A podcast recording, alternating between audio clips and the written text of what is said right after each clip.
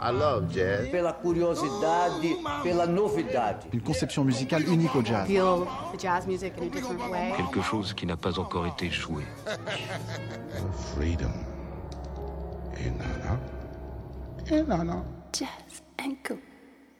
Bonsoir à toutes, bonsoir à tous. Bienvenue sur Radio Campus Paris 93.9. C'est Jazz Co comme un lundi sur deux, de 22h à minuit. On est ensemble pour parler et pour écouter euh, du jazz. Euh, parler de jazz, évidemment, vous connaissez maintenant un peu le principe de l'émission. Une première heure euh, durant laquelle nous recevons un invité. Ce soir, nous avons la, chance et l'honneur de recevoir Patrick Frémaux des éditions euh, Frémaux et Associés. Et la deuxième heure euh, consacrée aux chroniques, de, euh, rubriques et chroniques de nos chroniqueurs qui sélectionnent finement l'actualité du jazz et d'autres. hein. On parle dans Jazz Co, il y a, il y a jazz et yako, donc on parle de, de pas mal d'autres choses. On va commencer directement avec notre invité, Patrick Frémaux, ce soir.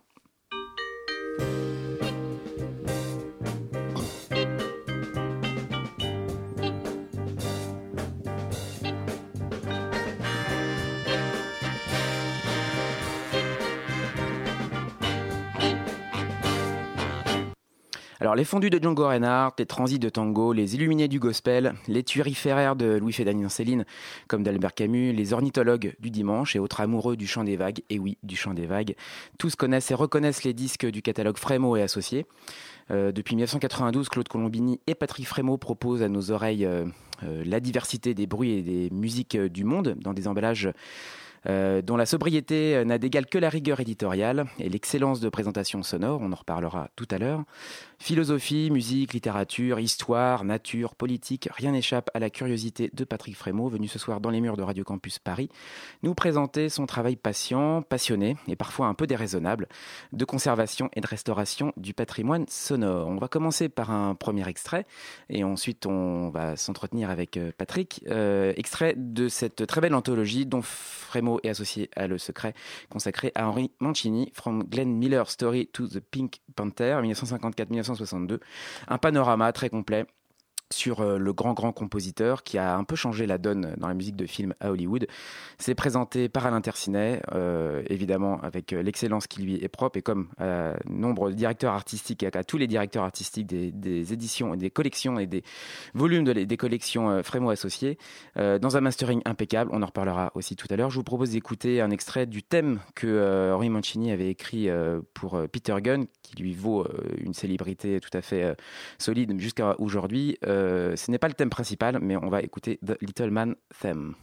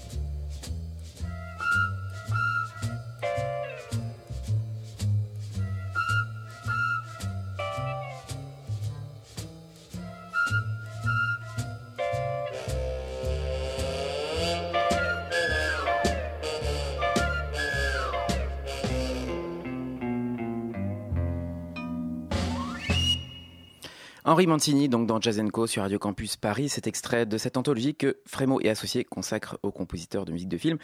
Euh, prétexte à maintenant vous présenter euh, Patrick Frémo. Bonsoir Patrick. Bonsoir. Merci d'être venu euh, dans, notre, dans nos studios pour une heure de, à la découverte de, de ce beau label. Un label d'ailleurs, on peut dire, on peut dire utiliser ce mot?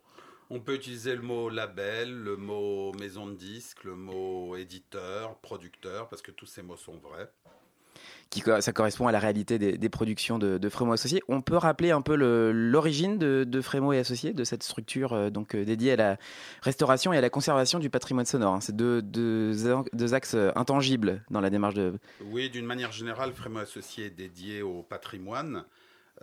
aussi qui, qui va de l'histoire du jazz, des musiques du monde, jusqu'aux enregistrements de notre histoire politique, de tous nos présidents de la République, les philosophes, les, grands entretiens littéraires, euh, les sons de la nature, les différents biotopes, milieux naturels. Donc c'est en fait tout ce que la, captation du son, soit par l'histoire radiophonique, soit par l'histoire phonographique, euh, a pu nous laisser comme héritage et qu'il faut représenter, rééditorialiser correctement. Donc le, label est né il y a, plus de 25 ans euh, de la loi sur le domaine public qu'on peut présenter un petit peu cette loi d'ailleurs, hein, parce qu'elle est. Eh ben, c'est une loi qui permettait, avec un décalé d'un an, euh, de faire tomber euh, les titres les plus anciens euh, dans le domaine public, c'est-à-dire de pouvoir éditer ces titres à condition d'avoir un contrat avec la SACEM pour payer les droits d'auteur, mais sans avoir à éclaircir les droits producteurs et les droits interprètes. Et euh, très vite euh, est sorti à l'époque des disques à 1 franc et euh, des produits plutôt bas de gamme qui servaient à des grandes marques d'hypermarché comme produits d'appel pour ensuite vendre du gigot ou des pleins d'essence au prix normal. Alors on, rappelle juste que la durée de domaine public c'était 50 ans. Alors je dis c'était parce qu'elle a, elle a été modifiée il y a, peu de temps. C'est 50 ans après la date de première publication. Hein. C'était après la date de première diffusion pour chaque année qui s'écoulait.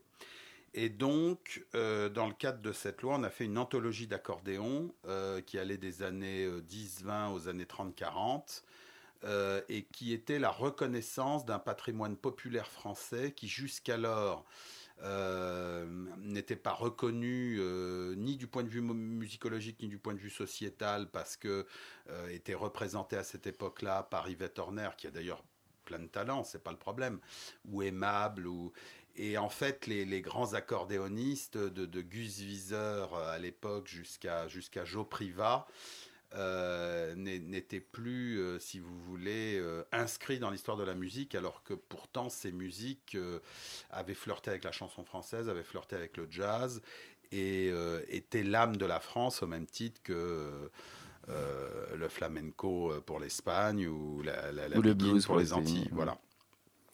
Et donc cette anthologie a très très bien marché. Et été le début euh, de la volonté de créer un ensemble de collections où pour chacune euh, des musiques populaires ou chacune des musiques écrites, euh, il y avait un cahier des charges d'anthologie, un cahier des charges de restauration du son en utilisant les technologies les plus récentes, mais tout en respectant toujours le signal sonore. On a toujours préféré laisser des défauts que, que attaquer, si vous voulez, la réalité du, du, du, du fichier, du contenu d'époque. Euh, et puis des vrais directeurs artistiques capables de fédérer des collectionneurs, d'avoir des collections, de faire euh, restaurer leurs enregistrements et surtout d'écrire euh, dans des livrets, dans des appareils documentaires critiques, de véritables notices qui sont des clés pour comprendre chacun des ouvrages.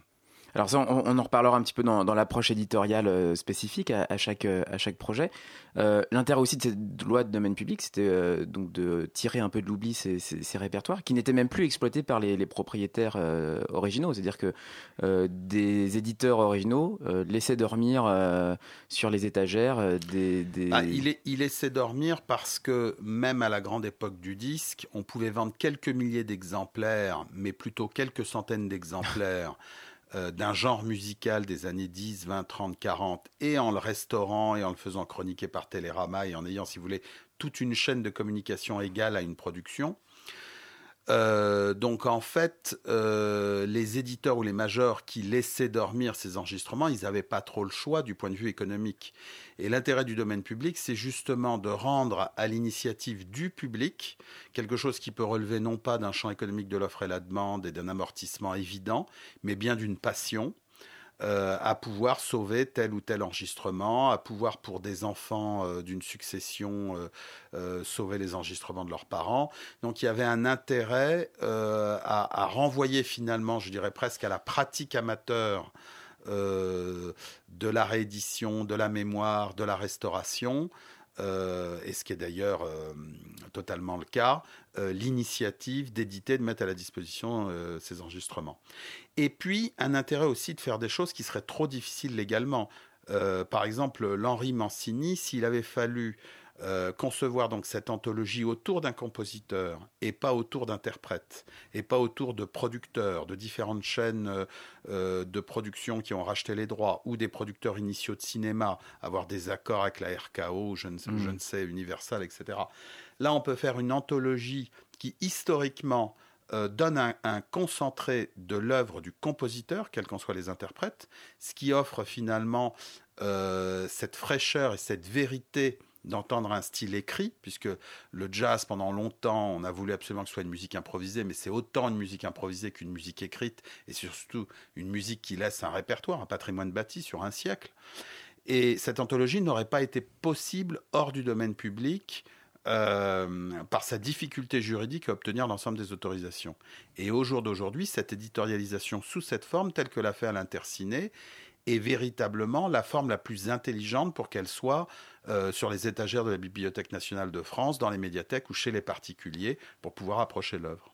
Alors une loi de domaine public euh, qui est, on va dire, pas en danger, mais qui a été modifiée, en tout cas du fait de l'uniformisation des, des, des, lois, euh, du fait de... de oui, enfin cela dit, la France, la France a, a, voté totalement dans le même sens que l'ensemble des autres pays européens pour la directive européenne. Donc ce c'est pas tant l'uniformisation une décision, en effet, d'allonger la période du domaine protégé à 75 ans. Donc, on a bloqué le domaine public à l'année 1962. Euh, euh, de manière macroéconomique, euh, la loi Langue 85 et les directives européennes reconnaissaient un droit à la propriété aux maisons de disques, aux majors, à savoir que le droit de propriété du producteur et de l'interprète était aussi vrai que le droit d'auteur.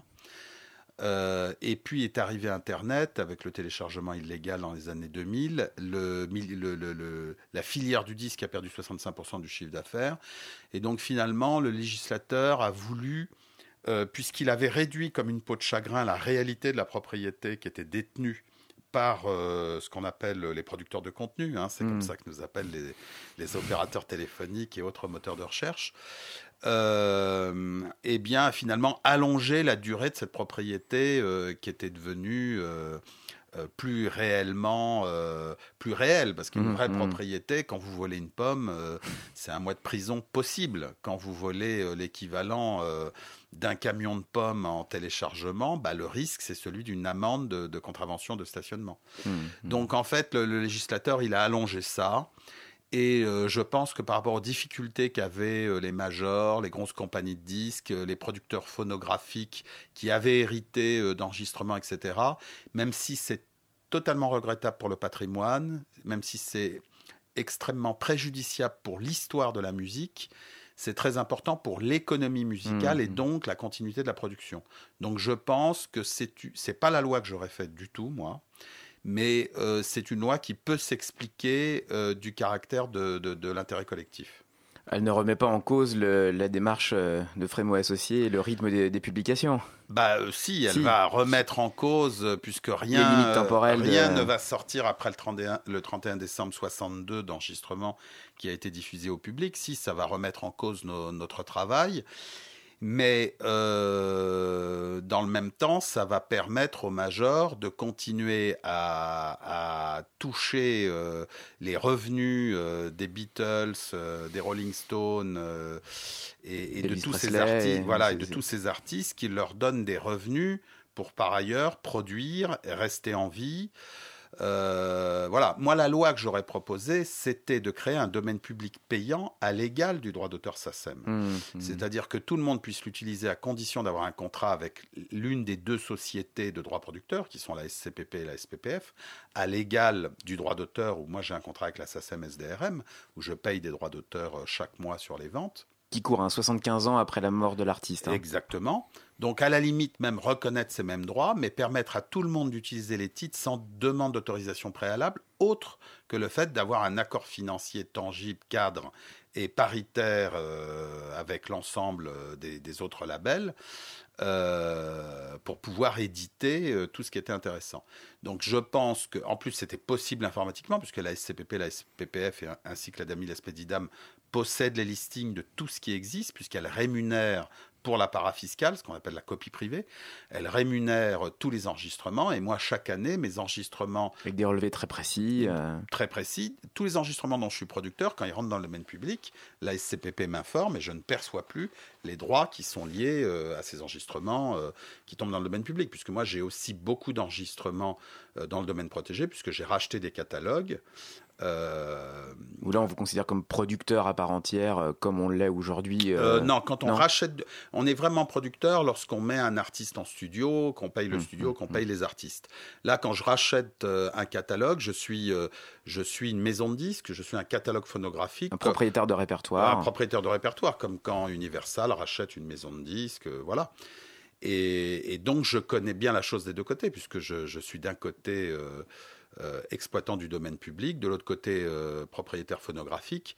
Le domaine public chez Frémois Associés, même s'il est très connu et qui représente plus de 1000 ouvrages, euh, doit représenter à tout casser euh, 15% de notre chiffre d'affaires. Il ne représente que 7% de notre marge, ce qui veut dire qu'on Mhm. perd de l'argent au prorata du chiffre d'affaires, Mhm. contrairement à ce qu'on pourrait penser.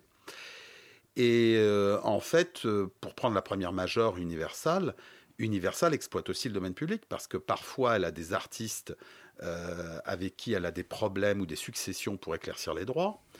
Euh, elle a distribué un catalogue euh, euh, dont j'ai oublié le nom, euh, très important euh, de domaine public. Euh, Saga oui, Saga. Euh, donc voilà, donc le domaine public n'est pas réservé aux indépendants. Mmh, est euh, mmh, pour tout le monde. euh, de la succession de Léo Ferré, le fils Léo Ferré réédite les enregistrements de son père, jusqu'à Universal, en passant par Frémo, qui fera des travaux scientifiques et spécifiques. Alors, on était un peu euh, technique, mais c'est nécessaire hein, pour comprendre le, le bien fondé et l'action de, Frémo Associé. On va écouter un peu de musique avec un extrait de cette euh, indispensable euh, anthologie consacrée à Myriam Makeba, 1965-1962. Donc maintenant, on sait pourquoi euh, on court jusqu'à 1962. Euh, vous pouvez le, le comprendre euh, facilement. Euh, une très belle anthologie consacrée à, la chanteuse sud-africaine qui a évidemment euh, explosé euh, au début des années 60, euh, mais qui a eu une carrière avant euh, en Afrique du Sud, avant d'arriver aux États-Unis. Euh, je vous propose d'écouter un extrait euh, qui dit bien un peu cette, euh, cette passerelle et cette découverte aussi des musiques du monde. C'est aussi une, des, une, des, une des raisons de, de- des publications chez Frémo Associés. Je vous propose d'écouter Back of the Moon.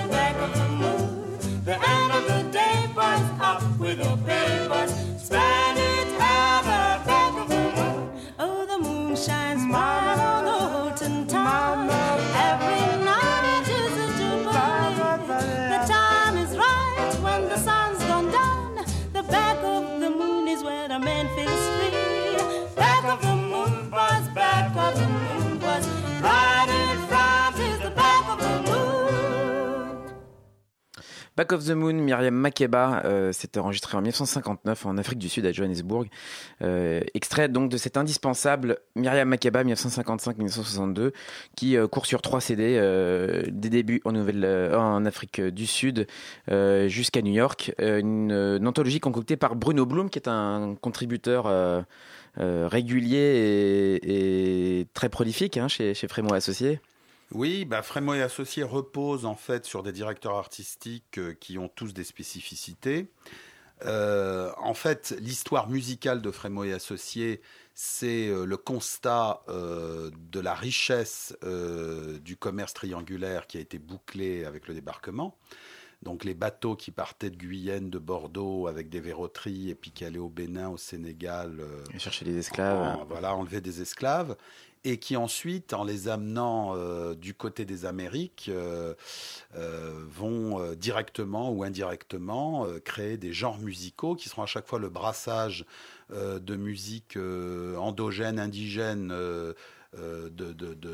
du territoire américain dans lequel ces bateaux vont arriver, mais aussi de la musique indo-européenne évidemment, et des rythmes de l'Afrique, le rythme itératif du griot. Et donc, euh, le, le samba à Rio de Janeiro, euh, la, la biguine à Fort-de-France, euh, la salsa à Cuba ou évidemment le jazz à la Nouvelle-Orléans, eh bien, ce sont dans des ports que sont nées des musiques qui sont devenues des musiques mondiales, connues mondialement et qui sont des références mondiales. Et ensuite, avec le débarquement, même si c'est arrivé un peu avant, avec la revue Nègre, Jo- Joséphine Baker, Sidney Bechet, etc. Avec le débarquement est arrivé le jazz et le blues en Europe, puis ensuite le rock. Euh, donc là, il y a eu la quadrature euh, du, mouvement migratoire et de la plus grande euh, alchimie acculturante de l'histoire de l'humanité, mais qui donnera finalement les musiques les plus riches. Euh, voilà, c'est ce commerce triangulaire qui finit avec le débarquement et avec évidemment des tas de petites variantes. Donc euh, le negro spiritual, c'était les, les esclaves dans les champs qui entendaient euh, la, la, la- la jeune fille de famille répéter ses gammes de Mozart ou de Bach, qui ont introduit de la musique classique. euh. Et voilà. Le gospel sera beaucoup plus scandé, le blues sera très proche, comme on l'a vu il y a 20 ans dans les disques d'Ali Farka Touré, des- du, du griot malien. Euh, le jazz connaîtra euh, des milliers d'évolutions, de, voilà. Mais, mais tout ça, c'est la même idée.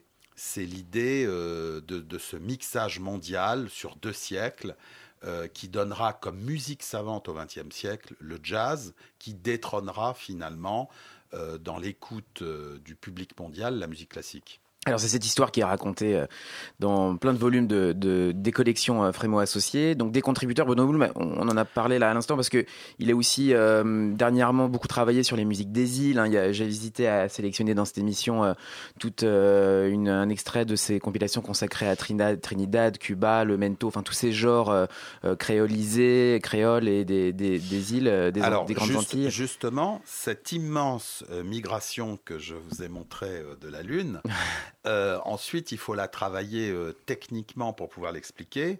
Donc, euh, Alain Gerbert s'est occupé de la collection Quintessence Jazz. Énormément d'artistes sur pour des intégrales ou des anthologies ont été réalisés par Daniel Nevers, qui a travaillé dans les Django Reinhardt, pour, Charles Trenet. À l'Interciné pour des, des musiciens un peu après, comme, comme l'intégrale Charlie Parker, puisque l'intégrale Lou Armstrong est faite par Daniel Nevers. Et ensuite, euh, au niveau des musiques du monde, euh, Jean Buzelin euh, pour le gospel, euh, Bruno Blum euh, pour les musiques insulaires, Philippe Lesage, On a la chance d'en avoir un studio, parmi avec. Teka Kalassan, euh, les musiques euh, sud-américaines, euh, Jean-Pierre Meunier pour toutes les musiques antillaises, euh, euh, euh, créole, euh, Claude Fiman pour la musique yiddish, euh, des ethnomusicologues qui, dans leur œuvre de collectage, euh, ont fait l'objet d'une pensée. Je pense à Deben Bhattacharya, qui est décédé, mais dont on a un certain nombre d'enregistrements, et dont le travail est continué d'une certaine manière par François Jouffa. Euh, voilà. Et puis pour le rock, euh, d'un côté euh, François Jouffa et de l'autre côté Bruno. Blum.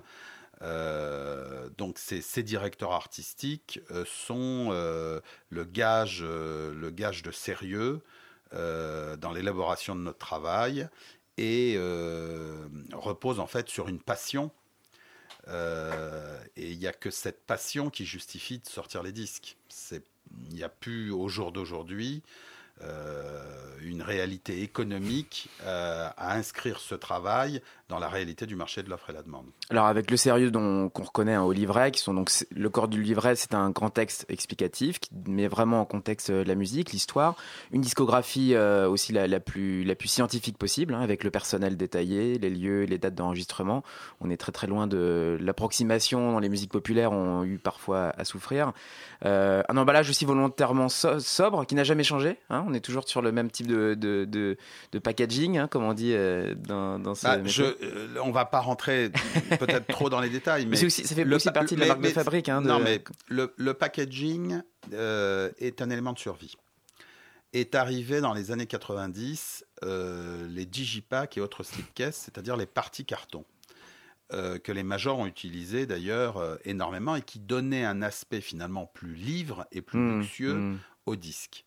Toute la complexité, c'est que la partie carton euh, doit être fabriquée par 3000 exemplaires. Or, le CD pouvait être fabriqué par 1000 ou refabriqué par 500. en plus Au petite jour- quantité. hein. au jour d'aujourd'hui, d'ailleurs, euh, une usine qui veut garder ses clients doit être capable de refabriquer par 150 exemplaires, y compris le livret. Hum, hum, hum. On en est là en termes de, de- de gestion euh, des flux. Donc, je pense que le Digipack a tué euh, le patrimoine sonore, euh, l'édition culturelle, la production de jazz et tout ce que j'appellerais les enregistrements techniques euh, qui- autres que les tubes de chansons françaises et de rock. Et qu'en restant sur un support plastique, donc sur des matières qu'on peut fabriquer par 150 exemplaires, on a pu garantir une politique de non-déréférencement, qui est quand même la volonté philosophique d'un éditeur de patrimoine. À quoi ça sert d'éditer le patrimoine S'il est plus disponible deux ans après. six hein. mois, Hum, voilà. hum. Et euh, en fait, il y a un lien euh, pragmatique entre une philosophie et une politique économique. Bon, voilà, comme ça, on sait pourquoi ces, volumes euh, conservent le- leur habillage. euh, euh, et moi qui, qui, vont très bien, hein, le, contenu et, tout ça est, le, plus important. On va parler d'un autre aspect important de la restauration et de la conservation, c'est le mastering. parce que aussi Frémo, a, Frémo associé, on va dire, tutoie régulièrement l'excellence hein, dans ce domaine. Les masterings sont considérés vraiment comme, comme toujours les, parmi les meilleurs et les- les- il n'y a jamais de mastering absolu, mais on est dans, des, dans, une, physio- dans une philosophie très, très claire. Euh, on parlait tout à l'heure de l'excès de restauration à certaines époques, hein, où les outils technologiques euh, pouvaient en parler. On, peut, on peut parler un petit, un petit peu de ça. Oui, comment oui, bah, comment un- la philosophie Frémo Il y a eu un excès, euh, principalement chez les majors, qui visait à enlever le souffle. avec et où il y le avait une- CEDAR qui, enlevait Oui, de- enfin le CEDAR, on peut le régler de, de multiples manières, et puis maintenant il peut être très très précis, mais euh, il fallait enlever les souffles, il fallait enlever les schclacks, et donc on enlevait les harmoniques, c'est-à-dire les suites des sons. Euh, mais c'était à l'époque aussi où CD voulait forcément dire un son pur, c'est-à-dire on était dans la promotion du CD.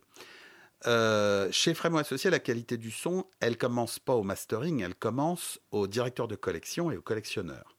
C'est-à-dire que quand on s'adresse à des véritables collectionneurs, on s'adresse à des gens qui sont soucieux de la qualité de leurs disques, qui utilisent d'abord les bonnes pointes de lecture pour pas les, les user. Il y a des tableaux euh, de pointes de lecture selon les années, selon les marques, et si on se trompe de pointe de lecture, eh bien on va abîmer son disque. Donc euh, toute la responsabilité du collectionneur, du directeur de collection, c'est de fédérer et de trouver des enregistrements en bon état, Les bonnes sources. de bonnes sources. Et après, à partir de là, il y a en effet un travail, selon un cahier des charges, qui est euh, de restaurer, de ne jamais modifier le son. Il y a eu, il y a eu aussi un, un éditeur important qui a choisi de faire un protocole qui est de s'éloigner du son du disque pour se rapprocher d'une simulation de ce qu'aurait pu être le son d'époque à l'enregistrement, mais ce qui est quand même dangereux. Déjà, moi Dans- qui me déplaît, ce qui me déplaît en tant comme de, de patrimoine, qui est quand même une vision muséographique des choses, c'est que je pense que là, on atteint une, un- une forme du droit moral et que le son du 78 tours, quand il est excellent, est quand même un très bon son. Avec une dynamique et Voilà, il faut pas inventer euh, des parties du registre qui n'existeraient pas non plus.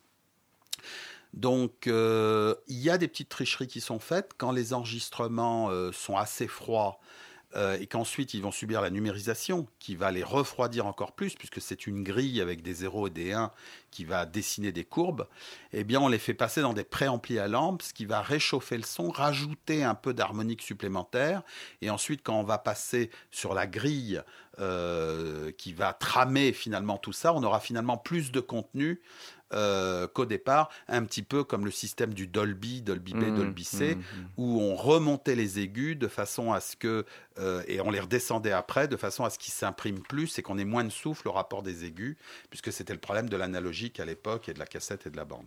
Alors, je voudrais rendre un petit hommage à, à, à Aresson Studio, qui est souvent sollicité par, par Frémo et Associés, qui est un studio que je connais assez bien. Puis un, un petit hommage à Alexis Frankel, qui nous a quittés cet été, qui faisait un boulot extraordinaire euh, avec Christophe Hainaut. Et ils ont. euh, Deux garçons passionnés ouais. qui viennent de la musique classique, de la Mhm. restauration de la musique classique, et qui font ce travail comme il faut le faire, c'est-à-dire des véritables artisans. Euh, donc en effet, Alexis euh, qui, nous a quittés. Et puis euh, François Terrazzoni aussi, qui fait partie des, restaurateurs historiques. Et sachant que ce mouvement-là avait été initié par des gens comme, comme Robert Parker, comme Tony Baldwin, par les Anglais hein, dans, les, dans les années 80. Alors on va on va revenir à la musique avec un extrait d'une euh, alors c'est une anthologie ça va nous, nous permettre d'aborder aussi la diversité des répertoires chez Frémo Associés consacrés aux Indiens d'Amérique. Euh, ce sont des euh, enregistrements qui datent des années 60 60 61 je voulais vous proposer d'écouter un morceau que je trouve on parlait des influences justement de, la constitution de, ce patrimoine mondial. Un extrait donc de, de ces chants traditionnels et chants de la vie. Ça s'appelle Shawnee Stomp Dance. Et on voit vraiment quand on, on entend vraiment euh, bah, les origines du blues rural acoustique euh, ce call and response et cette espèce de trance euh, qui paraît complètement évidente et qui est aussi une source de une origine de cette musique qu'on aime tant. Euh, c'est donc Shawnee Stomp Dance par les Little Axe X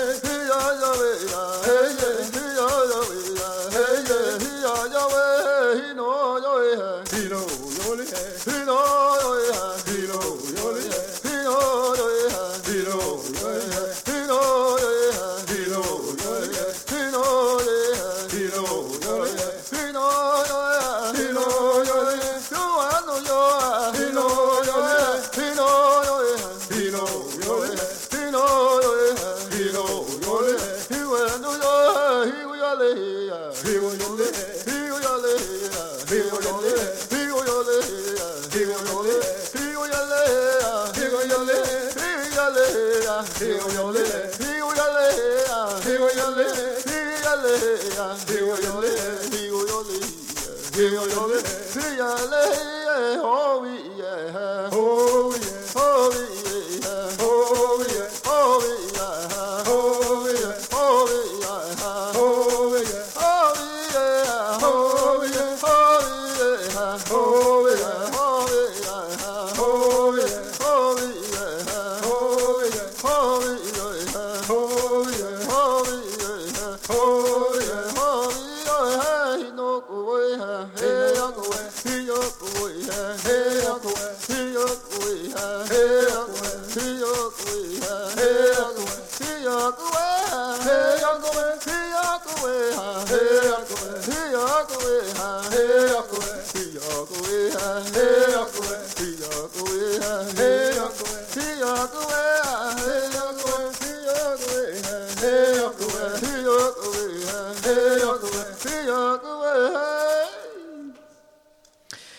des Indiens euh, American First Nations Authentic Recordings 1960-1961, les Indiens d'Amérique, euh, paru chez Frémo Associés. Vous êtes bien euh, sur Radio Campus Paris, c'est Jazz. On reçoit Patrick Frémo qui nous parle de ce passionnant travail de, restauration et de préservation du patrimoine sonore.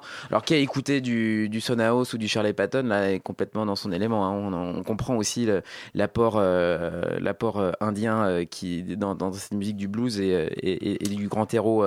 Bien, bien que euh, et l'échange avec les musiques noires américaines relève plus euh, du mythe que de la réalité musicologique, quoi qu'on en mm-hmm. dise. Et Philippe Lesage, hors micro, vient de dire qu'on pense à, des musiques du Nord-Est. En effet, cette scansion euh, qui vient aussi de la musique celtique n'a rien à voir avec mon avis la notion du rythme mm-hmm. africain euh, qui est toujours un rythme compliqué avec plusieurs temps.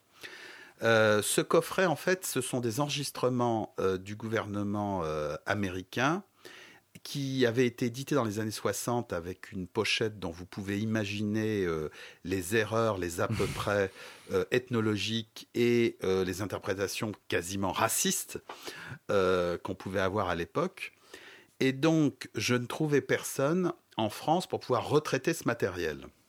Et j'ai fini par le donner à Lola Colfuti, ma belle-fille, qui s'occupe plutôt, euh, qui s'occupe de la philosophie chez nous, et qui, avec qui on est quand même allé plusieurs fois dans les musées euh, euh, au Canada, à Vancouver, entre autres, à la British Columbia, voir tout l'art coutumier indien.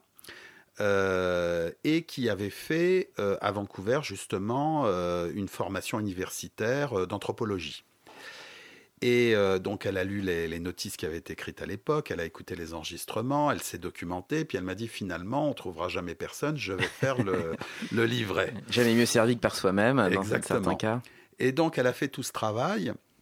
Et euh, par exemple, euh, le Mardi Gras ou les défilés d'Indiens à la Nouvelle-Orléans, ce ne sont pas des Indiens ce sont en général des, Noirs, voire des, des Aïdéco, qui euh, mettent euh, des coiffes d'Indiens dans le cadre de la lutte contre le pouvoir blanc des cow-boys et des Indiens. C'est en fait une identification quasi victimaire et de lutte contre l'ordre établi et pas du tout une réalité euh, de culture indienne, même si en Louisiane, il y a beaucoup de villages indiens comme Houma, etc.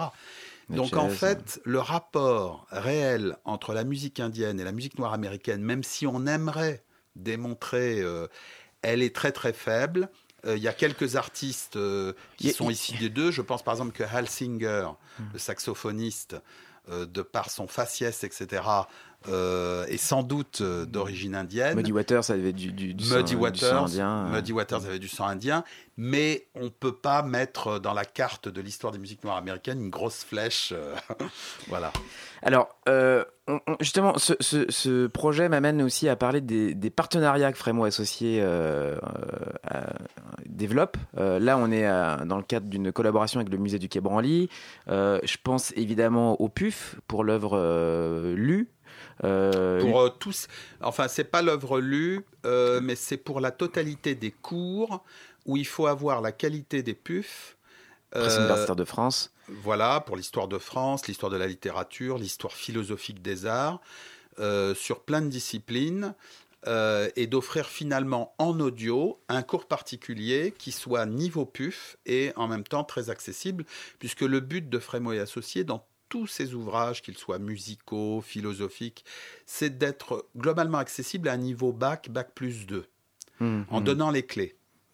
Euh, y compris dans les philosophes que nous éditons, puisque nous sommes l'éditeur de la majorité des philosophes actuels, de Michel Onfray jusqu'à André Comte-Sponville, en passant par euh, Luc Ferry ou Alain Finkielkraut, Bernard-Henri Lévy. Et nous avons deux grands philosophes en France, qui, est- qui sont Luc Ferry et euh, Michel Onfray, euh, qui sont des philosophes qui arrivent à expliquer des choses complexes avec un vocabulaire relativement simple et qui sont extrêmement accessibles, d'où le succès euh, de, de Michel Onfray, avec près d'un million de CD vendus pour la contre-histoire de la philosophie, et de Luc Ferry aussi, qui, à travers euh, la totalité de ses cours particuliers, euh, est un de, un, et il doit être le philosophe le plus écouté Écouté, en mm. téléchargement légal sur iTunes. Et euh, donc la philosophie, c'est la, c'est le, c'est votre, euh, c'est votre rayon best-seller en fait. Hein. C'est vraiment le chez Frémo Associé, on est dans le, dans le, la, la plus grosse vente de, de Par rapport à de la structure. par rapport à l'histoire de Frémo et Associés, euh, chacun des secteurs a connu euh, des heures de gloire. Le gospel a connu des heures de gloire. Le catalogue jeunesse a connu des heures de Mhm, gloire. mhm.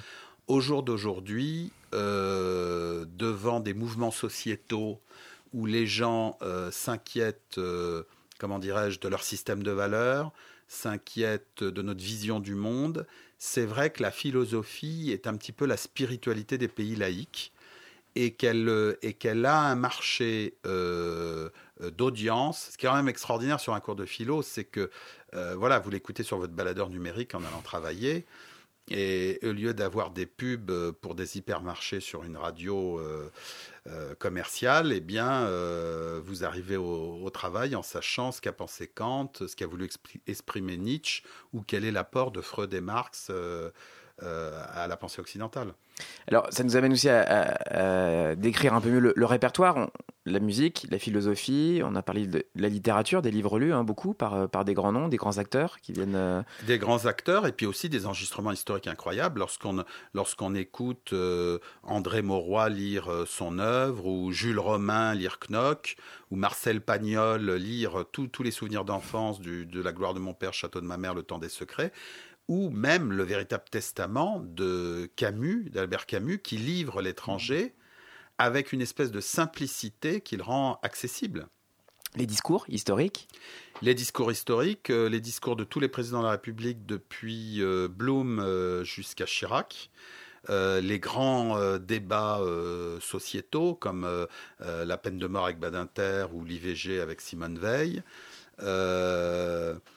Euh, de toutes sortes, de- les, les- les grandes rencontres littéraires, Paul Léoto, Robert Mallet, Mallet. Anticédé ou Paul Claudel. euh, donc tout ce qui relève finalement euh, euh, du, du- du- du témoignage incarné, euh, du testament vécu par la personne qui vous délivre dans sa propre voix, et puis évidemment des gens qui ont été des as du discours comme André Malraux, euh, avec cette espèce de sprar chantante. euh, voilà. Euh, un répertoire ornithologique et, orienté, enfin, orienté vers la, nature hein, et l'é- l'écologie qui est, remarquable. Ça, n'existe quasiment. euh, Alors, c'est un catalogue qui regroupe quatre ou cinq catalogues différents. Citel, créé par euh, Jean-Claude Rocher, mais aussi le euh, Pitis, et qui regroupe non seulement des guides ornithologiques, où on entend les oiseaux espèce par espèce, avec des moyens pour les reconnaître, mais aussi des milieux naturels. C'est-à-dire, j'ai voulu qu'on fasse des photographies de milieux naturels qui n'existent même plus au jour d'aujourd'hui. Parce qu'avec la déforestation et les changements climatiques, il y a des milieux naturels enregistrés il y a 20 ou 30 ans où on entend des dizaines d'espèces qu'on n'entendrait plus aujourd'hui et qui sont des véritables photographies bioacoustiques euh, du, du son d'un endroit. Une forêt de Bornéo ne sonne pas comme une forêt aux Antilles, comme une forêt au Congo et comme évidemment une forêt en Pologne. Et on ne se rend pas compte à quel point le son d'un milieu naturel, on le reconnaît tout de suite, on voit si c'est un milieu naturel qu'on connaît ou pas, et euh, on n'a pas idée comme notre cerveau euh, a totalement euh, décelé et s'est accaparé cette espèce de mémoire auditive de l'endroit où il est allé ou, ou pas allé. Sans mauvais jeu de mots, là, on, est aussi dans un public de niche. Hein, de- qui, qui, qui, qui achète ces Alors, il y, a- il y a un public aussi de bibliothèque. Vous êtes un. non, un- le public- les bibliothèques n'achètent quasiment plus. On est dans un public de niche, mais de niche qui touche personne et tout le monde. C'est-à-dire que euh, si je devais définir la clientèle de Frémo Associés, il y a un tiers des gens qui n'achètent que une partie. Donc il y a ceux qui achètent tout le blues et qui achèteront jamais de jazz. Ceux qui achètent toute l'intégrale Charlie Parker, mais qui achèteront pas un disque de Louis Armstrong. Après, j'ai euh, un tiers des clients qui sont des clients encyclopédiques, qui sont les clients pour qui j'ai monté ce label et qui vont acheter euh, l'anthologie flamenco de Philippe Le Sage, un disque oiseau des Antilles et une anthologie Louis Armstrong. Et ensuite, il y a le dernier tiers euh, qui est le grand public et qui, lui, va acheter de temps en temps un disque séparé parce qu'il l'aura entendu à la radio, etc. Et euh, qui, qui l'a- qui n'achètera pas en tant que collectionneur, qui achètera en tant que public euh, qui, à un moment donné, veut chez soi euh, la trace du neuf qu'il veut garder. Alors, on va donner le- la parole à, à- à Philippe, qui, est- qui a, qu'on a la chance de, de re- de recevoir régulièrement dans, dans l'émission, parce qu'il est un de nos chroniqueurs. Euh, on- tu- Patrick Frémaux parlait de, de l'anthologie euh, euh, flamenco. On va en passer un extrait. C'est l'occasion aussi de rendre un, un hommage supplémentaire à Alexis. Tu, Je, je voulais surtout expliquer l'intérêt de l'ingénieur du son et comment les choses se font. Euh, moi, dans ce cas suis- pratique très précis, hein, cette anthologie Ouais, ouais. consacrée au flamenco, 1952-1961. Moi, j'ai déjà une petite trentaine d'anthologies chez Frémo, et en règle générale, lorsque je passe chez Aresson, je travaille avec Christophe Hainaut. Il se trouve que j'ai eu une commande autour du flamenco des années 50, parce qu'un client de Frémo avait gueulé en disant mais il n'y a rien sur le flamenco chez vous, qu'est-ce que c'est? Donc comme j'interviens pas mal sur le- le- le- les musiques d'Espagne, de- de- du Portugal et d'Amérique du Sud, Patrick m'a proposé ça. Et lorsque je devais passer chez Arresson, il était clair pour Christophe et Alexis que ça serait Alexis, parce que Alexis adorait le flamenco, Il en jouait. hein, jouait du flamenco, et que c'est grâce à lui que j'ai eu accès à un disque, euh, qui est un disque Westminster, euh, et qui correspond à un collectage fait dans les, entre 50 et 58 par le musicologue Alan Lomax Qui a beaucoup collecté en qui a- Europe. on qui a beaucoup un peu. collecté en. Europe et qui est resté euh, sur euh, l'Andalousie euh, sur, sur ces années-là.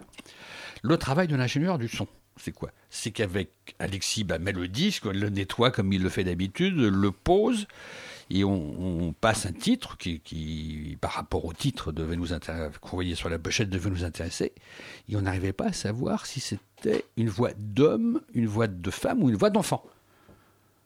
Et donc, l'ingénieur du son qui était Alexis a, a bidouillé. Enfin, on a cherché. Enfin, il fallait voir, trouver le, le, le- spectre. le- spectre sonore exact. Et c'est comme ça qu'on a pu valoriser ce disque exceptionnel. Mais si je l'écoute chez moi, ça n'a rien à voir avec ce que ce, ce vinyle euh, représentait. Alors, j'ai choisi là quelque chose qui est extraordinaire. C'est un, vendeur de fruits dans À qui doit être à Séville, hein, si je me souviens bien, qui vend ses fruits et on sait d'où vient le flamenco Mm. sans avoir à le dire. C'est absolument extraordinaire. Ça ne dure qu'une petite minute, mais ça te prend aux tripes et tu comprends qu'une culture locale, euh, d'où ça vient, et ça donne, ça peut expliquer tout, tout, tout le reste euh, de la musique.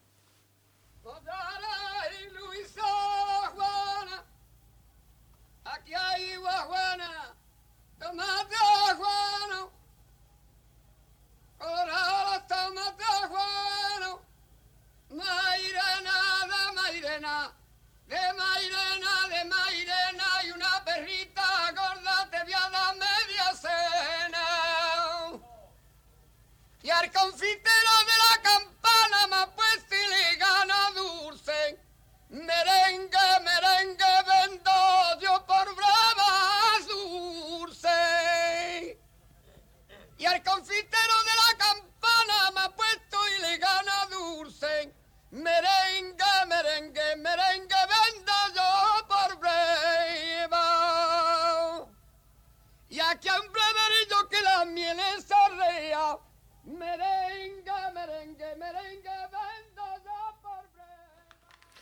Voilà tout l'intérêt et le travail de restauration sonore illustré par Philippe Le Sage. Donc euh, cet extrait de cette compilation euh, consacrée au flamenco 1952-1961, ça a dû sortir au printemps, il me semble, Oui, quelque a- chose comme ça. Euh, Frémo et Associés, c'est aussi euh, la musique, la conservation. Il y a aussi une activité. Alors, il y a de l'image aussi, il y a des, il y a des DVD hein, euh, qui, qui- Il y a des films musicaux, des films sur les philosophes. Euh, et puis, euh, il y a toute la production, puisque l'intérêt d'avoir un outil de distribution euh, dans 32 pays, à la fois libraire, disquaire et en même temps vente par correspondance, c'est d'offrir aux artistes euh, ce circuit de distribution qui est même supérieur à celui des majors parce qu'il est international et en librairie. Et donc, le label de jazz de Frémo et Associés existe depuis une petite quinzaine d'années et il produit aussi bien du jazz classique que du jazz contemporain. Il n'y a, y a pas de.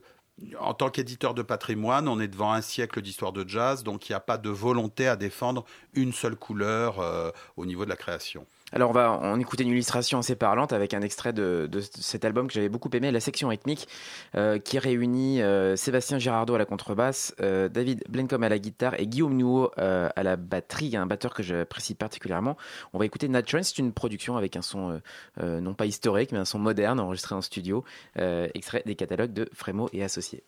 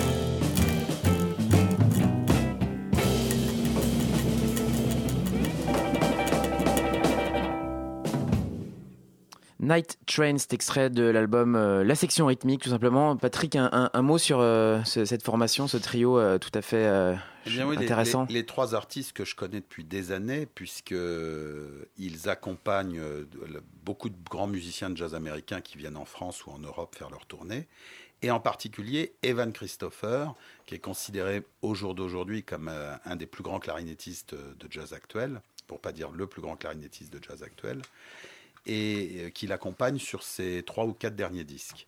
Et ils sont venus me voir avec ce disque en disant voilà, le concept, c'est nous sans soliste pour montrer ce qu'on sait faire. Et euh, ils avaient différents noms d'albums, je ne sais plus, et je leur ai dit il faut que vous vous appeliez la section rythmique. Puisque vous accompagnez plein de musiciens, il faut que votre nom soit totalement descriptif et que vous appelez section rythmique. Alors ils m'ont dit oui, ils m'ont dit qu'ils trouvaient que c'était une bonne, une bonne idée. Ils m'ont dit est-ce qu'on ne devrait pas le faire en anglais, The Rhythm Section? J'ai dit non, la section rythmique, puisque vous tournez majoritairement en France. Et il n'y a pas très longtemps, leur agent m'a fait un des plus beaux cadeaux qu'on pouvait me faire en, en- je- en récompense marketing. Il m'a dit maintenant, je les vends comme la section rythmique, mais surtout quand un artiste tourne, je vends par exemple Evan Christopher avec la section rythmique. Il y a en fait deux maintenant, deux leaders marketing euh, à vendre pour, euh, pour- sur les concerts, sur les dates, etc. Donc en fait, c'est un concept où euh, ce disque, euh, il y a quelques solos qui sont faits par les musiciens, mais globalement, c'est l'excellence groovy de la pul- de- de- du, de- du pulse, de l'American Pulse qu'on entend là euh, pendant une heure. Bon, un très très beau disque, on en avait déjà parlé, mais ça illustrait bien aussi cette, euh, euh, ce répertoire de contemporain euh, qu'on peut trouver chez Frémo Associé, puisque Patrick Frémo était notre invité ce soir dans Jazz Co sur Radio Campus Paris. On est presque arrivé au bout de, cette heure qui, qui était consacrée aux productions Frémo Associées. Euh, les perspectives, alors il y, a- des collections qui, qui sont arrivées nouvellement. On a reçu Christian Casoni il y a quelques temps qui, nous, qui est venu nous parler de l'American Folk Blues Festival dans le cadre de cette collection Live in Paris. Il y a des parutions là, on en a reçu encore euh, récemment. Ça, c'est une collection qui va aller, euh, qui va aller, euh, qui va prendre aussi, qui va garder son rythme. Live in Paris, oui, je pense qu'on va avoir, enfin je pense pas, je suis sûr même qu'on on va avoir cinq nouveautés par an, aussi bien en chanson française qu'en jazz. Là, le mois prochain, nous sortons des enregistrements inédits de. Euh, Il y avait aussi l'enregistrement de Lou Armstrong qui avait déjà été sorti, mais moins bien restauré, euh, je pense, il y a très longtemps, en 33 tours. Euh, et puis euh, le coffret euh, dont Christian Casoni a parlé, qui est l'American Folk Blues Festival, qui est la révélation, puisque c'est la première fois qu'on entendait les bluesman américains, Paris, Johnny Hooker. Sonny Terry, Bronnie McGee, à Paris, à l'Olympia. Et les enregistrements qu'on connaissait étaient quand même ceux d'après, qui avaient été faits, je crois, en Allemagne et, et En studio, ouais, Angleterre. qui était pas Voilà. tout à fait dans la même. euh, Ça, avec Christian, on a, on bien couvert. on a passé une heure à vraiment à, à savourer cette euh, publication. Les intégrales aussi du côté des intégrales, euh, toujours l'intégrale Charlie Parker qui continue. L'intégrale Charlie Parker continue, l'intégrale Lou Armstrong continue, euh, l'int- l'intégrale, euh, les intégrales Sister Rosetta Terp, euh, elle, elle est terminée. Ouais, Malia Jackson. L'intégrale Malia Jackson va continuer avec quatre volumes d'un coup, Incroyable. euh, puisqu'on a récupéré un certain nombre d'inédits grâce à des collectionneurs un petit peu dans le monde entier. Euh, donc ça, c'est du matériel plus spécifique, véritablement pour les collectionneurs. Et en parallèle, on fait des anthologies plus grand public, toujours avec des gros livrets et plus accessibles, puisque de- dans nos il y a différents niveaux de collection. Mais avant d'acheter euh, les 360 CD de Michel Onfray ou euh, les 250 CD de l'intégrale Armstrong, on peut passer par une anthologie avant. Des portes d'entrée, Voilà. comme on, on, on- appelle ça dans, dans le catalogue. Euh, l'intégrale Trenet aussi, je crois, hein, qui, qui continue, non? L'intégrale traînée continue, l'intégrale Henri Salvador.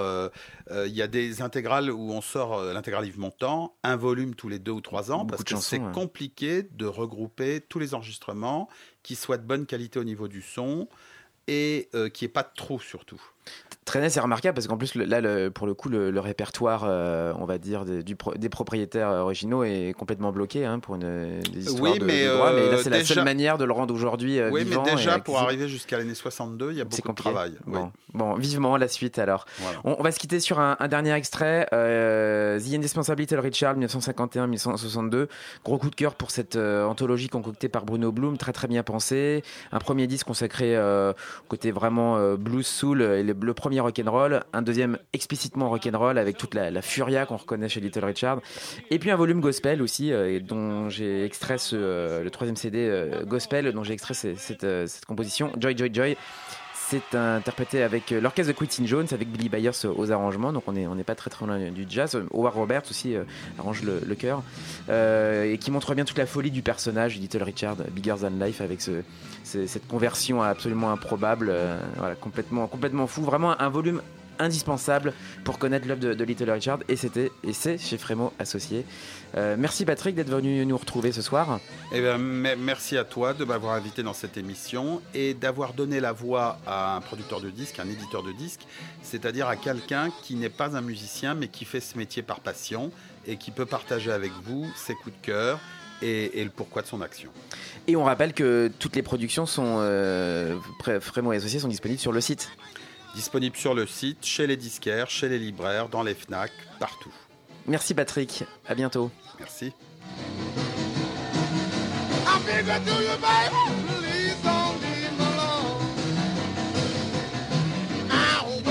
Morning, Luke, silver in sight. I my all that was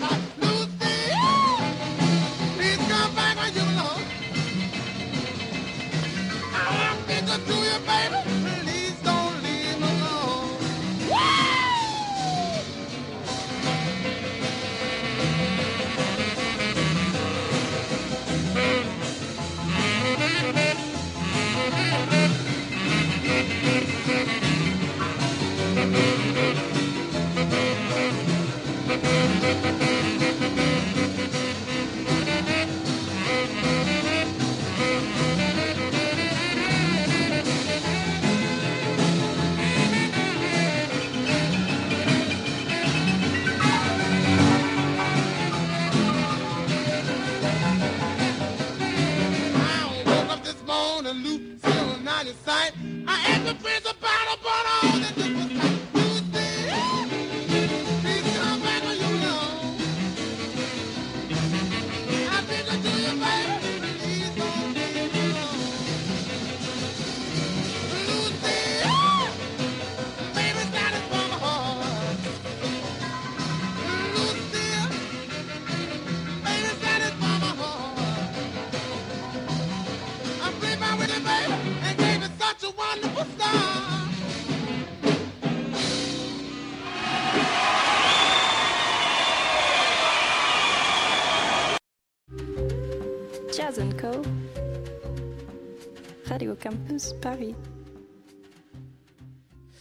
Jazz Co, la deuxième heure, on est ensemble jusqu'à minuit sur le 93.9 de Radio Campus Paris. Après cette heure euh, consacrée aux productions Frémo Associées, c'est vraiment un plaisir de découvrir toute cette, euh, tout ce patrimoine sonore mis à disposition et restauré et conservé et que tout le monde puisse en profiter.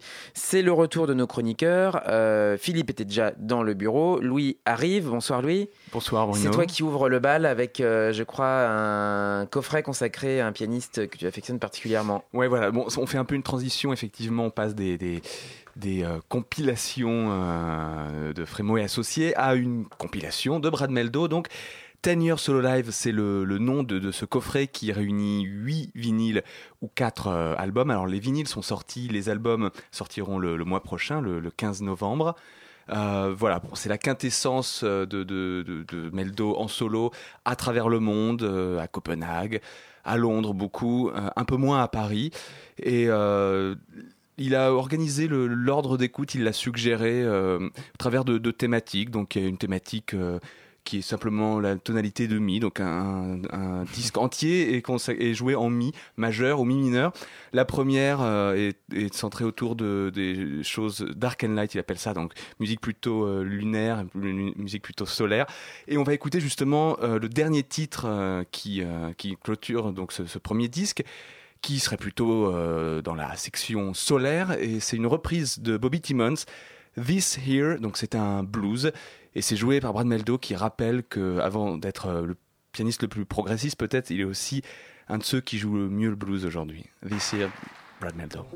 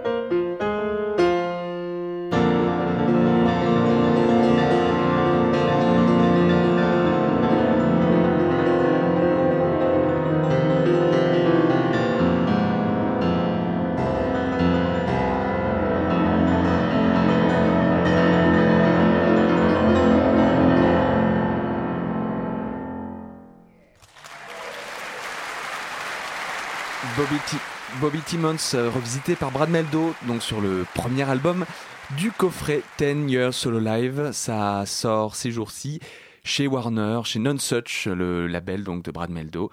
Et euh, bah, on vous le recommande très très très très chaudement parce qu'on a toute la quintessence et la diversité du jeu de Brad. Merci Louis. Euh, c'est au tour de la rubrique de Philippe qui, euh, on va rester un peu dans l'historique et euh, pas très loin du répertoire. C'est la, rubrique le jazz et la java. Un peu, voilà, c'est ça. Et puis on va rester aussi dans les coffrets Frémo.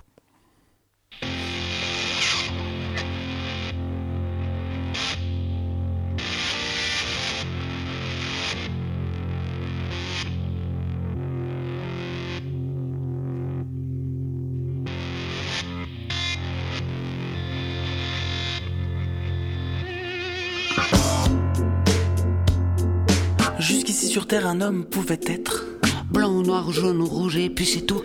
Mais une autre race est en train d'apparaître. C'est les azous, c'est les azous. Un vocal qui monte jusqu'aux amygdales. Avec un veston qui descend jusqu'aux genoux. Les cheveux coupés jusqu'à l'épine dorsale. Voilà le zazou, voilà le zazou. Il y a des azous dans mon quartier. Moi je le suis déjà à moitié. À votre tour, âme de séjour. Vous serez tous zazou comme nous car le zazou c'est contagieux. Ça commence par un tremblement qui vous prend soudain brusquement. Et puis on pousse des hurlements. Ah, da, di, zi, da, di, dou. Si vous rencontrez un jour sur votre passage un particulier coiffé d'un fromage mou, tenant dans ses doigts un poisson dans une cage, c'est un zazou, c'est un zazou. Si votre épicier vous dit j'ai de gruyère, mais malheureusement il ne reste que les trous. Ne supposez pas qu'il fut de la cafetière. Et les zazous, il les zazous, il y a des zazous dans mon quartier. Moi je suis déjà à moitié. Un de ces jours ça vous prendra. Ouah. Ouah, di, dou. À son futur genre avant-hier, ma concierge disait Voyez-vous, ma fille est un bijou. Elle est encore mieux que si elle était vierge.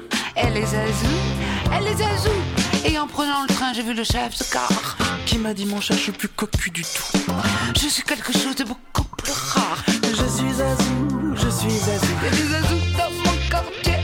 Moi, je suis déjà à moitié. Un de ces jours, ça vous prendra. Ouah. Ouah, la société devant payer sa dette. Devant la guillotine, Jajani dit je m'en fous. Il y a déjà longtemps que j'ai perdu la tête. Je suis Azou, je suis Azou. Avec une mondaine de la place Pigalle. Mon ami Léon a fait les 400 coups. Ça lui réussit qu'à pour ses 25 balles. Il est Azou, il est Azou. Il y a des Azous dans mon quartier. Moi je suis déjà à moitié. Et à mon tour, un de ces jours. On finira par m'amener dans un asile d'aliénés. Entre Zazou, on s'y retrouvera. Car c'est fou ce qu'on rigolera. Quand sur la douche, on chantera comme ça. Voilà, tout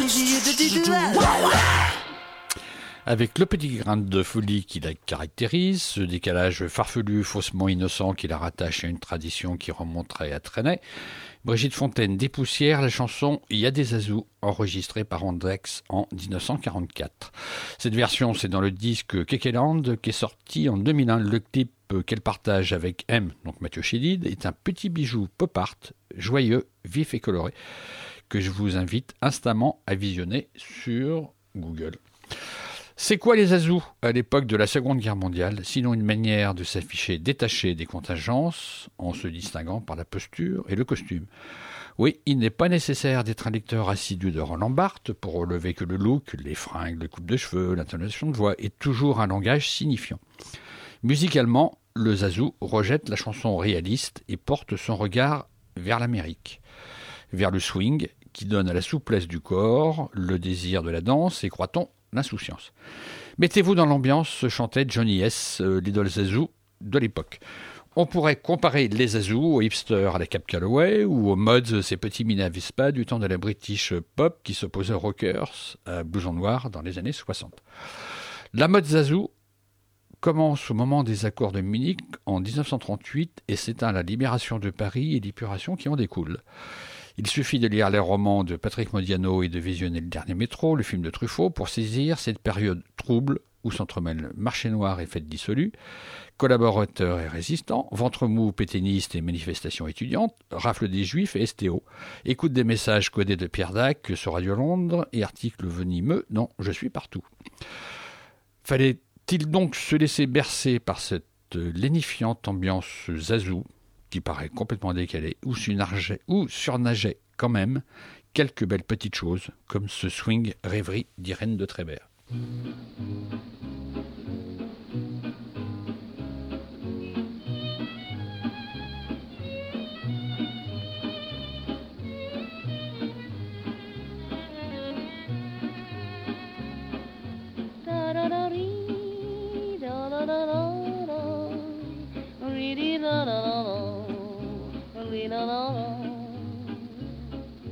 Je rêve dans le soir sans autre lumière que le feu qui éclaire les murs de ma maison. Demi-obscurité qui crée des mirages, étrange paysage d'où est née ma chanson. L'ombre bleue du feu qui danse, le chant du vent dans le silence, l'appel du train qui siffle dans la nuit. Swing, c'est une image dans la glace qui tremble un instant puis s'efface devant les larmes posées par la pluie. Tant pis, l'ombre s'égare dans mon logis, reflet bizarre du feu qui fuit, au loin démarre le train qui fuit vers un autre pays. Tous les bruits de la nuit et j'ai fait une mélodie, c'est la chanson du rythme de la vie.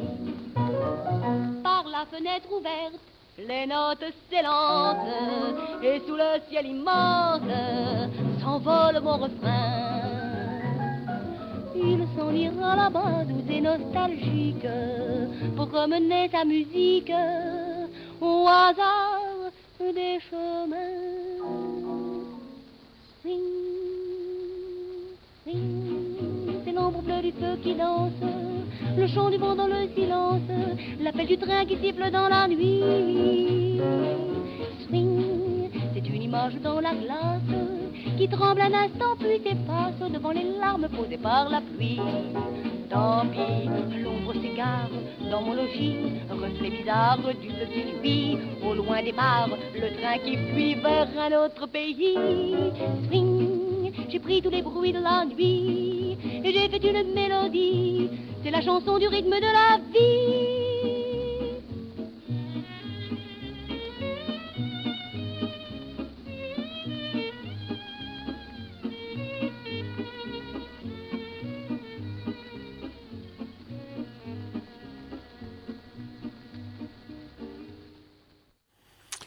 Ce swing rêverie est en fait la version chantée du swing 42 de Django Reinhardt. Égérie de l'époque, Irène de Trébert avait 21 ans lors de l'enregistrement. Elle avait connu le succès avec la comédie musicale Mademoiselle Swing. Elle fut accusée de collaboration à la Libération et elle disparaîtra du paysage sonore. Prochain disque, un disque de Pierre Roche et Charles Aznavour. Et en fait, on change définitivement d'époque, parce qu'on est en 1948. Le swing n'est plus, vient la musique bebop et les chansons assises sur des onomatopées comme dans Le Feutre topé, donc Pierre Roche et Charles Aznavour. Il parlait il buvait des cafés avec des pailles. Il était très dégingandé, il fumait des camels parfumés, il marchait à pas combinés, boulevard Raspail. Il suivait des inconnus chaque soir le long des rues pour leur dire l'air ingénu. Il portait un peu trop tombé, il parlait par onomatopée, il buvait des cafés frappés avec des pailles. Il était très imprudent car il risquait de se faire écraser tout le temps. Il fuyait en s'excusant, tandis que les gens disaient en s'éloignant. Il portait un peu trop tombé, il parlait par il buvait des cafés frappés avec des pailles. Il était très dégingandé, il fumait des camels parfumés, il marchait à pas combinés, boulevard Raspail. Il suivait une inconnue lui parlait d'un air ému. En voici ce qu'on a retenu. Petit papin. Elle était très intéressée, se laissa très très vite inviter à prendre un bon café frappé avec des pailles. Elle lui plaisait fortement quand elle parlait, il n'osait plus faire un mouvement. Elle riait de son étonnement, mais se laissa courtiser car justement Elle aimait son feutre topé, son parler par onomatopée. Aussi les cafés frappés avec, avec des pailles. Elle était blonde platinée, elle était fortement parfumée. Prenait un air détaché, un air canaille. Quand il lui disait chérie, vous êtes la femme de ma vie même. Même il ajoutait ces mots gentils. Petit papin, pouti pouti pouti pouti pouti. Plus tard ils se sont mariés, la fit un ménage cinglé qui se balade à pas combiner. Boulevard Raspa. Il faut les voir dans un café sur le comptoir. Buvant frapper des cafés, des cafés frappés avec des pailles. Jazz Co était Zazou avec Philippe à l'instant pour euh, cette euh, rétrospective sur euh, ce mouvement vraiment euh, atypique et euh, sur lequel évidemment aujourd'hui on revient avec euh, qui résonne un peu avec l'utilisation là du, du mot hipster ce qui était un peu le c'est un peu les hipsters de l'époque les Zazou. Euh, merci Philippe. Louis, tu reviens à l'actualité avec un projet Orchestral. qui, orchestral qui revient enfin qui, qui se développe au fur et à mesure des publications hein, c'est ça? L'or- L'orchestre se, se développe effectivement et dans un, dans un registre euh, classique euh, euh, ou post-romantique, puisque ils avaient abordé le Pierre et le Loup de, de Prokofiev, et là c'est euh, Camille Saint-Saëns et son Carnaval des animaux. L'orchestre c'est The Amazing Keystone Big Band, donc orchestre d'origine lyonnaise enfin, ou Paris parisien et lyonnais, je sais pas véritablement, mais je crois qu'il est né dans un club qui s'appelle La Clé de voûte euh, à Lyon. C'est pour Lyon, ça ouais. que ça s'appelle The Keystone Big Band. Euh, et c'est emmené donc par le lui, véritablement parisien, euh, David Enko. Euh, pour ce deuxième projet, euh, ils ont fait appel à Edouard Baird qui lit un texte original créé et inventé de toutes pièces par un certain Marc-Antoine Le Tan. Non, pardon. Taille Marc Le Tan, donc lu par Edouard Baird. Et l'histoire, grosso modo, c'est celle d'un loup qui s'invite dans, un carnaval, donc le carnaval des animaux, et qui, qui essaie de, trouver un peu toutes euh, les, les manipulations, les, toutes des mauvaises idées pour manger, pour euh, satisfaire sa faim de loup et euh, bouffer l'intégralité des animaux. Les kangourous, les poules, les coqs, euh, l'éléphant, un peu plus difficile à, grignoter un éléphant. Et Edouard Baird le, fait très bien avec bah, la voix et l'humour qu'on lui connaît. C'est vraiment un, un très très bel album, parfait pour les enfants, mais pas que. On écoute un tout bref mouvement musical, c'est celui du kangourou. Bientôt, j'arrive au chapiteau. Et je me retrouve face à un premier problème. Les animaux ne sont pas bêtes. Ils ont dressé tout autour de leur repère une immense palissade. Je m'assois dans l'herbe et j'observe. Le mur est haut. Je vais devoir faire preuve d'agilité si je veux le franchir. De temps en temps, j'aperçois la tête d'un kangourou dépassé. Ces satanées bestioles m'ont toujours donné mal au cœur à sauter comme ça.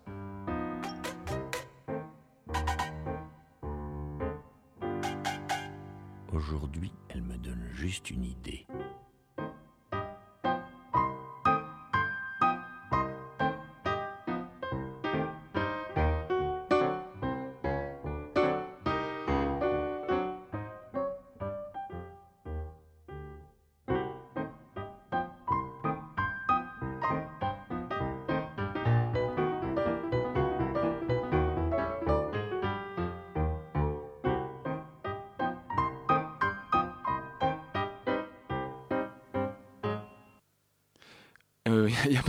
L'accord euh, qui, conclut la, cadence finale de, ce très bref euh, mouvement instrumental kangourou, enfin mouvement euh, pianistique puisqu'on n'entendait pas le pas l'orchestre euh, mais seulement le piano donc on, repassera un titre tout à l'heure peut-être pour entendre l'orchestre dont on a parlé voilà c'était kangourou donc un figuralisme musical à peu près évident un kangourou, ça saute. Une main gauche de piano stride, ça saute aussi.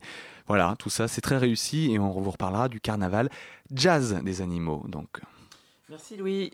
Euh, c'est au tour de Martin et de sa rubrique. Bonsoir Martin. C'est à moi. Bah écoute, euh, je vais parler d'un, je vais parler d'un disque euh, d'Atlanta, un disque de Tommy Stewart. Donc c'est grâce à un repress paru cette année sur le label de réédition et de compilation californien Love and Hate, un sous-label de Ubiquity Records que j'ai découvert Tommy Stewart via son album éponyme.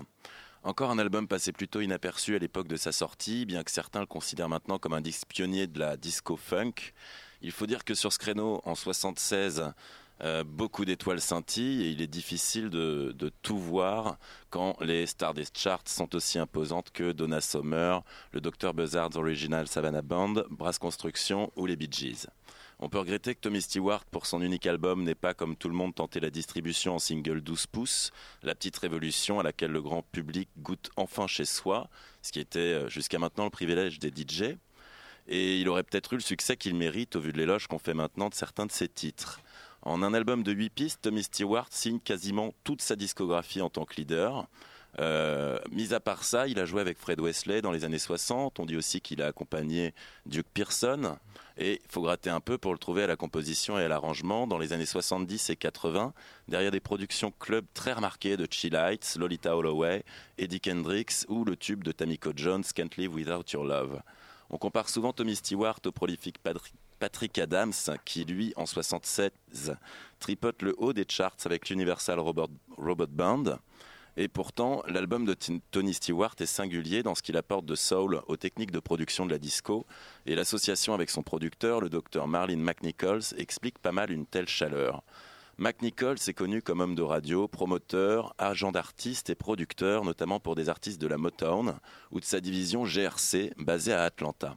On le voit aux côtés d'Edwin Starr qui cartonne à l'époque et il s'acoquine avec la chanteuse de gospel Dorothy Norwood qui portera dans les crédits de l'album de Tommy Stewart le nom de Mac Nichols. Lorsqu'il s'associe avec Tommy Stewart après la chute de la division GRC, McNichols privilégie des musiciens natifs d'Atlanta pour la partie rythmique, avec quelques têtes déjà bien connues comme Moss Davis, des Counts, claviériste qu'on retrouve derrière une flopée de disques de l'incontournable Bohannon. La base rythmique, batterie, clavier, guitare est enregistrée au Soundpit Studio à Atlanta. Mais la couleur assez unique de ce disque porte la trace d'autres grandes villes au nom bien plus retentissant. De Détroit, quelques musiciens du backband de la Motown sont là pour le caractéristique enrobage soul qu'apportent les cuivres et les violons. Il y a aussi un petit bout de Memphis où ont eu lieu quelques prises. La marque Stax est représentée notamment par le saxophoniste Bill Isley, compagnon de route d'Isaac Hayes ou Ann Peebles. On peut alors se dire qu'une telle équipe méritait mieux qu'une sortie sur l'obscur et éphémère label Abraxas.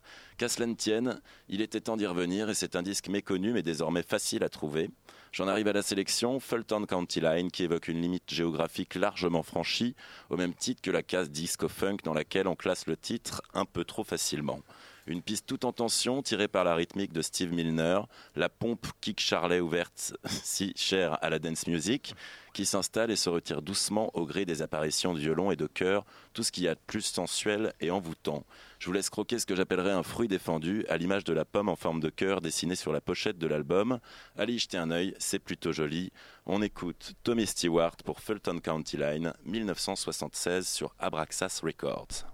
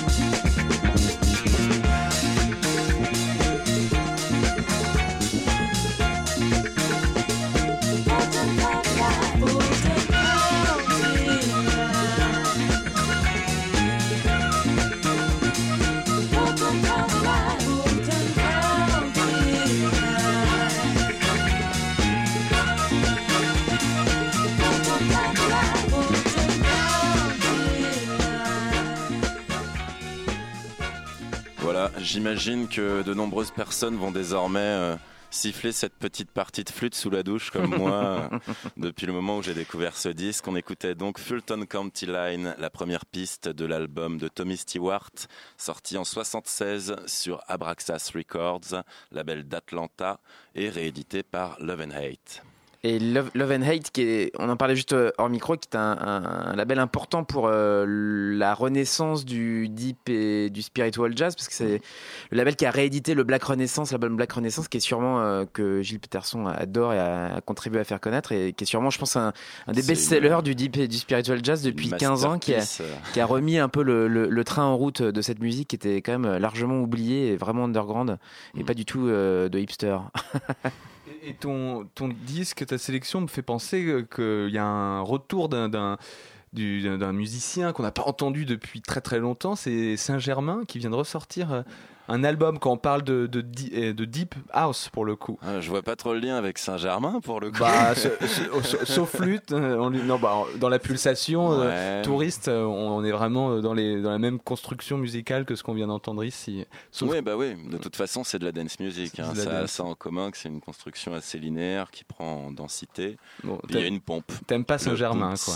Non, j'adore Saint-Germain. Il a pas écouté encore. Je les comparerai pas. J'ai pas écouté le dernier Donc, euh, disque. on- euh, on en reparlera après. Anciens. Voilà. Bon, moi je fais la petite transition. euh, On, on reste dans le plutôt dans le co de Jazz Co, mais euh, on est quand même pas très très loin avec le dernier album de Shemeka Copeland qu'elle vient de sortir sur le label Alligator et euh, Shemeka Copeland qui avait fait sensation, euh, enfin qui fait régulièrement sensation depuis euh, depuis euh, un moment avec des albums assez personnels, assez marqués sur sur ce renouveau du blues assez classique. On est on est dans des c'est la fille de Johnny Copeland, hein, le, le- le grand guitariste texan. C'est d'ailleurs une composition de son père qu'elle reprend euh, sur ce- cet album intitulé Outskirts of Love. Je vous propose d'écouter Devil's Hand, qui est une composition de Johnny Copeland. Donc, euh, on y retrouve sur l'album euh, des gens assez intéressants qu'on avait un peu oubliés, dont Alvin Youngblood Hart, euh, qui avait aussi contribué à une sorte de blues revival au début des années, à la fin des années 90. Robert Randolph, qui brille régulièrement à la style guitare sur des albums assez peu convaincants sous son nom, mais qui est toujours intéressant en, en sideman. Et puis euh, Will Kimbrough, euh, qui accompagne Shemeka sur, euh, sur cet album, enregistré à Nashville, une petite touche country qu'on entend régulièrement sur, sur ce disque, Euh, un blues assez près de l'os, qui est sûrement euh, de, des albums de Shemeka Copeland, celui que je préfère, et ça vient de sortir sur le label Alligator. On écoute donc Devil's Hand.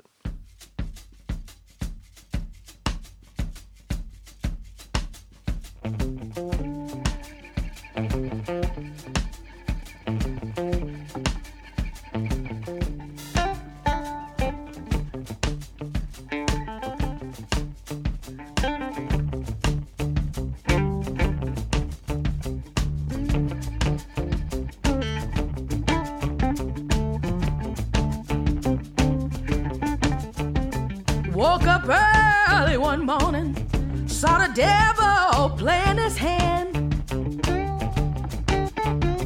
Woke up early one morning, saw the devil playing his hand. You know he wrecked my life just like a hurricane. When you're playing with the devil, don't you know you're playing a losing hand? Playing with the devil,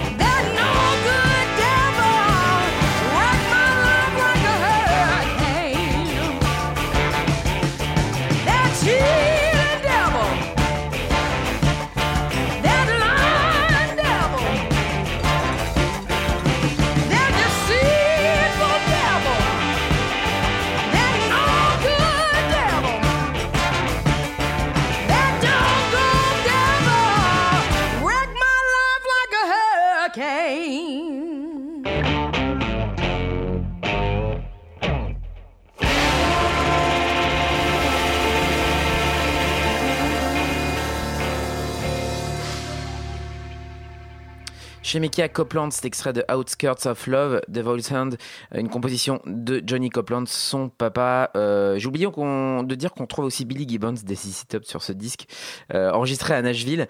Euh, un disque tout en muscle, vraiment, vraiment un côté assez brut que j'aime assez, ce qui manquait, hein, je trouve, à ses précédentes productions. Et je pense que le, lieu de l'enregistrement n'est pas pour rien dans cette réussite. Donc c'est sorti chez Alligator. Louis, je crois que tu voulais revenir euh, sur ce carnaval des animaux, jazz des animaux, puisque... euh, Puisque c'était un petit peu court, un effectivement, le- la minute de, de, de kangourou était un petit peu courte et euh, j'aurais dû peut-être enchaîner, donc on, on y revient. Et puisqu'on a écouté un titre purement euh, pianistique, là on va écouter un titre sans piano, un titre donc orchestral, mais qui à l'origine a été composé par Camille Saint-Saëns pour, euh, seul, pour un seul piano. C'est le, euh, le peut-être le titre euh, le plus euh, virtuose de, de Camille Saint-Saëns, euh, enfin de, cette œuvre-là, euh, qui est un peu une sorte d'étude pianistique euh, où on dévale et on remonte euh, des gammes. Un peu, c'est un peu pour se moquer des pianistes parce que Camille Saint-Saëns avait beaucoup euh, d'humour aussi et aimait bien euh, faire ça. Il a notamment euh, fait un, un Hanon. Enfin, on connaît le Hanon qui est un exercice euh, qui est le bouquin des pianistes. Un des, un des mouvements instrumentaux du carnaval, jazz des, du carnaval des animaux reprend exactement le Hanon pour euh, se moquer des, des pianistes. Bon, c'est des blagues de musiciens, c'est pas forcément très drôle pour tout le monde, mais les pianistes se reconnaissent. Donc on écoute Emion, euh, donc euh, adaptation orchestrale de Saint-Saëns sur le jazz des animaux carnaval. Et un émion. Un quoi? Ben, Un émion. Une sorte de zèbre avec une tête de cheval et un corps d'âne. Un animal qui ne ressemble à rien. Je me rappelle notre rencontre comme si c'était hier. Salut, m'a-t-il lancé. Bonsoir, lui ai-je répondu, avant d'ajouter. Tu cours vite? Pourquoi donc? m'a-t-il demandé d'un air vide. Parce que j'aime bien faire de l'exercice avant de passer à table et que j'ai l'intention de te dévorer. L'émion a détalé.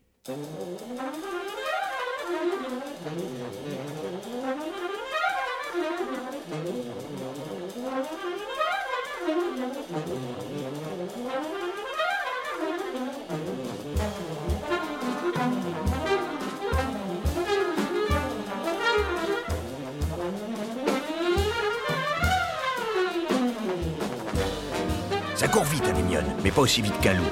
Comment peut-on d'ailleurs courir avec d'aussi petites jambes? En tout cas, j'ai bien rigolé, je n'avais jamais rien vu d'aussi grotesque.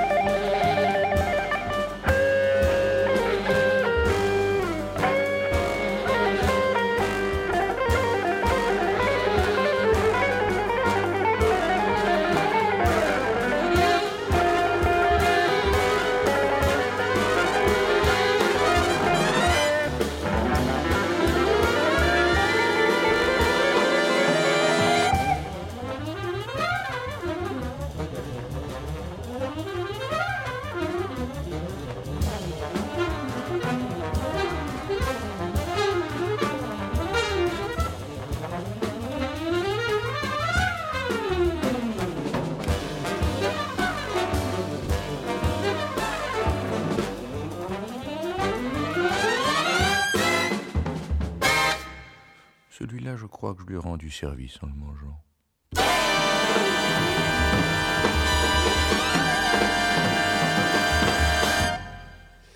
Édouard Baird, c'était la voix d'Édouard Baird donc sur le carnaval jazz des animaux du Amazing Keystone Big Band et c'était donc euh, les Émiones qui détalent sur un bebop orchestral. Voilà, on a eu un peu plus de, matière euh, pour vous présenter ce disque qui encore une fois eh ben, pourra être mis sous les sapins de Noël pour les, pour les enfants par exemple. Alors je vais enchaîner avec une nouveauté également, euh, le dernier album de Gilad Excelman qui vient de sortir sur le label Jazz Village. L'album s'intitule Homes. On y retrouve euh, pas mal de, de des qualités euh, qui avaient éclaté au grand jour lors des albums précédents de, ce jeune talent guitariste, disciple de Pat Metheny s'il en est. Un album sur, pour lequel il a eu le, bon goût de s'entourer de Joe Martin à la contrebasse, de Marcus Gilmore à la batterie et de Jeff Ballard également qui vient pour deux autres titres sur euh, jouer des tambours euh, derrière, euh, derrière le guitariste. Un album que je trouve assez inspiré. Alors on aime on aime ou on n'aime pas vraiment l'influence déclarée euh, euh, autour de, Pat Metheny. Euh, évidemment, quelque chose d'assez fort dans les balades. Je suis assez d'accord avec Louis, on en parlait tout à l'heure hors micro sur, sur le- l'ensemble de l'album. Toutefois, voilà, je trouve que c'est un, album assez réussi qui confirme un talent assez évident. Je vous propose donc d'écouter Eyes to See, c'est à peu près au milieu de l'album et ça donne une bonne idée de, de ce disque.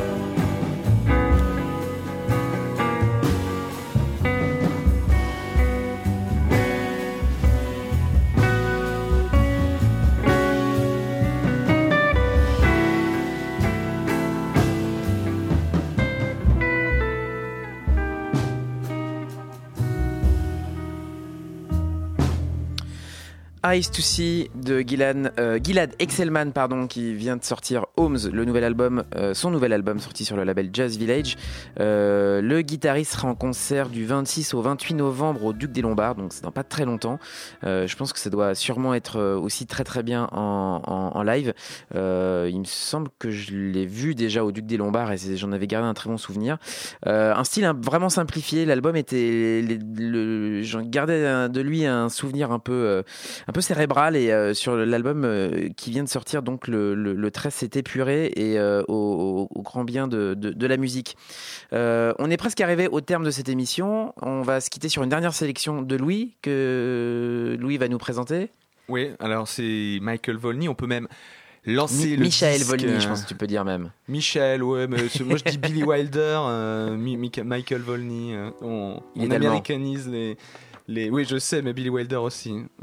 Oui, mais Billy Wilder, euh, je connais, je connais- il était autrichien, mais bon. Il était autrichien C'est ah un bon. pseudo américain, alors Euh, que Michel Volney, c'est son vrai nom. Ah bon, il s'appelait pas Wilder véritablement Je- pas Billy, en tout cas. ou Mais pas- bon, pas bref, Billy, soit. bref. Euh, et donc euh, Michael Volny, euh, eh ben, il sort un album qui s'appelle Narschfarten. Je sais pas prononcer l'allemand. Je- J'ai fait espagnol. Je, pardon. je- je parle l'espagnol, pas allemand. Euh, et euh, bon, ce qui veut dire voyage de nuit, tout simplement. Un disque donc euh, automnal, nocturne, euh, lunaire, dont on écoute euh, peut-être une influence d'Eric Satie derrière, ou de la musique impressionniste.